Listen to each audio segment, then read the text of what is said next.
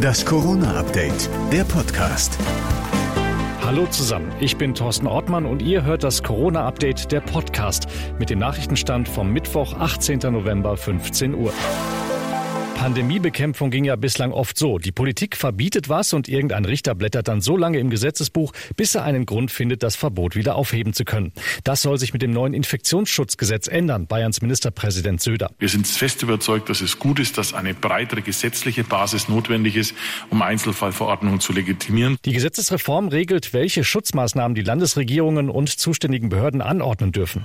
Tausende Demonstranten haben heute gegen die staatlichen Corona-Maßnahmen in Berlin demonstriert, wieder ohne Abstand und Masken. Die Polizei musste Wasserwerfer und Pfefferspray einsetzen. Ich sorge mich, weil so viele Grundgesetzartikel aufgehoben werden sollen. Dass wir ganz massive Einschränkungen haben im Reiseverkehr.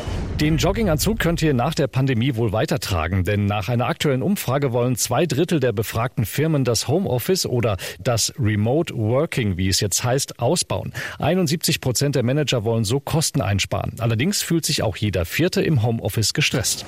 Auch der ein oder andere Schüler würde sicher gern im Homeoffice lernen. Da liegt der PlayStation-Controller wenigstens zwischendurch in Griffweite. NRW-Ministerpräsident Laschet ist aber dagegen. Er will am Präsenzunterricht festhalten. Der Vorsitzende des Weltärztebundes, Frank-Ulrich Montgomery, sieht das im Zweiten anders. Und ich frage mich, wo ist die Digitalisierung der Schulen? Wo ist aber auch der gesplittete Unterricht? Und wo sind auch die Lehrer, die dann Schichtdienst machen? Wir sind es im Krankenhaus zum Beispiel gewohnt bei einem höheren Arbeitsanfall von Patienten.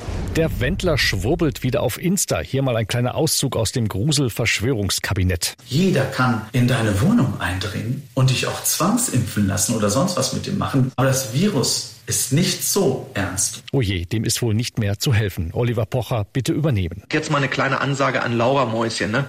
Laura, nimm ihm doch bitte das Handy weg. Das war das Corona-Update vom 18. November. Noch mehr Hintergründe zum Thema hört ihr in unserem Podcast Corona und jetzt überall, wo es Podcasts gibt.